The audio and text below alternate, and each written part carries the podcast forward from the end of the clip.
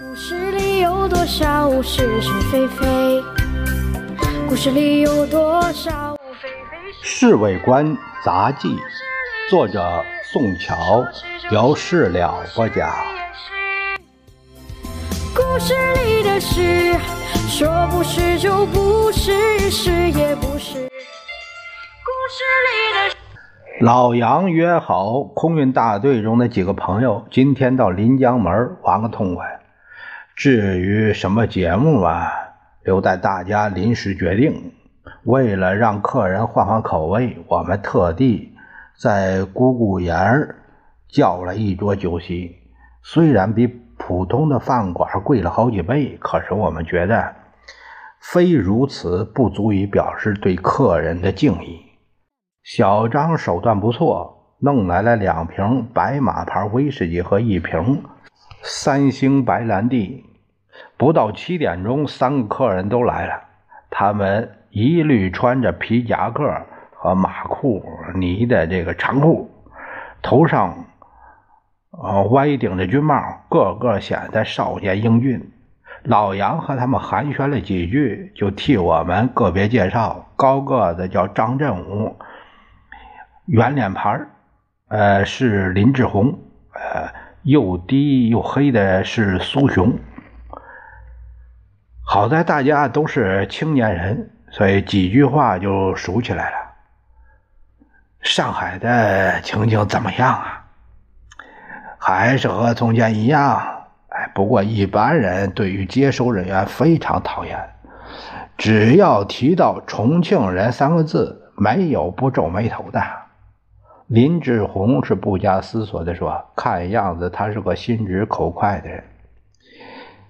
一提到重庆人，他们就会说起五子登科。”张振武也笑着说：“五子登科，因为啊，接收大员的目标和法宝是金子、房子、车子、女子、条子，合起来就是五子登科呀。”苏雄啊，帮着解释啊，除了五子登科之外，他们还说重庆人是三阳开泰呢。林志宏又出现个新名词儿，不等我们再问，他又接着说：“所谓的三阳开泰，就是说开洋荤，哎，当洋牌和出洋相。在你们口中，这些接收大员简直太不像话呀！”老李表示他的意见：如果你是上海人，你也会觉得这些人闹得太不像话。张振武说：“像我们这些人花本钱做生意，实在是太奉公守法了。谈到生意，我们就向他们三个人表示感谢，他们都很痛快，说是这不算什么，因为大家都是朋友。他们对于姑姑盐的菜。”赞不绝口，认为在什么地方都吃不了这么好的味道。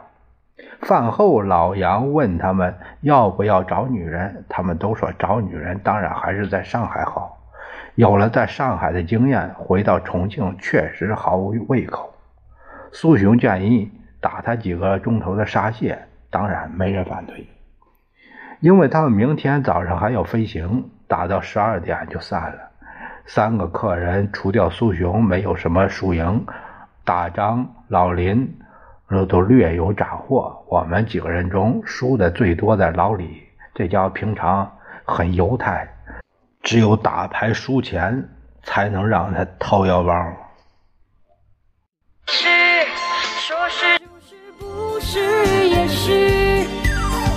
故事里的事，说不是就不是，是。